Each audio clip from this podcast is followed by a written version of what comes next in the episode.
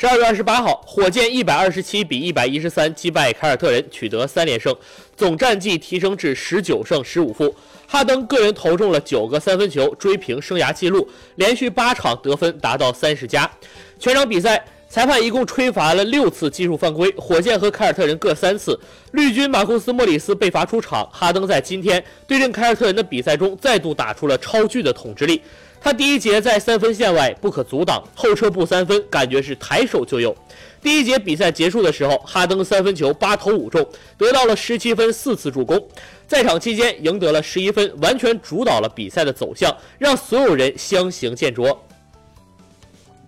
在第三节比赛，两支球队僵持的时候，哈登再次挺身而出，利用个人能力后撤步跳投得分，再次展现出了不可阻挡的统治力。自从对阵湖人打出得分五十加的三双数据过后，哈登就完全开启了 MVP 模式和超巨模式。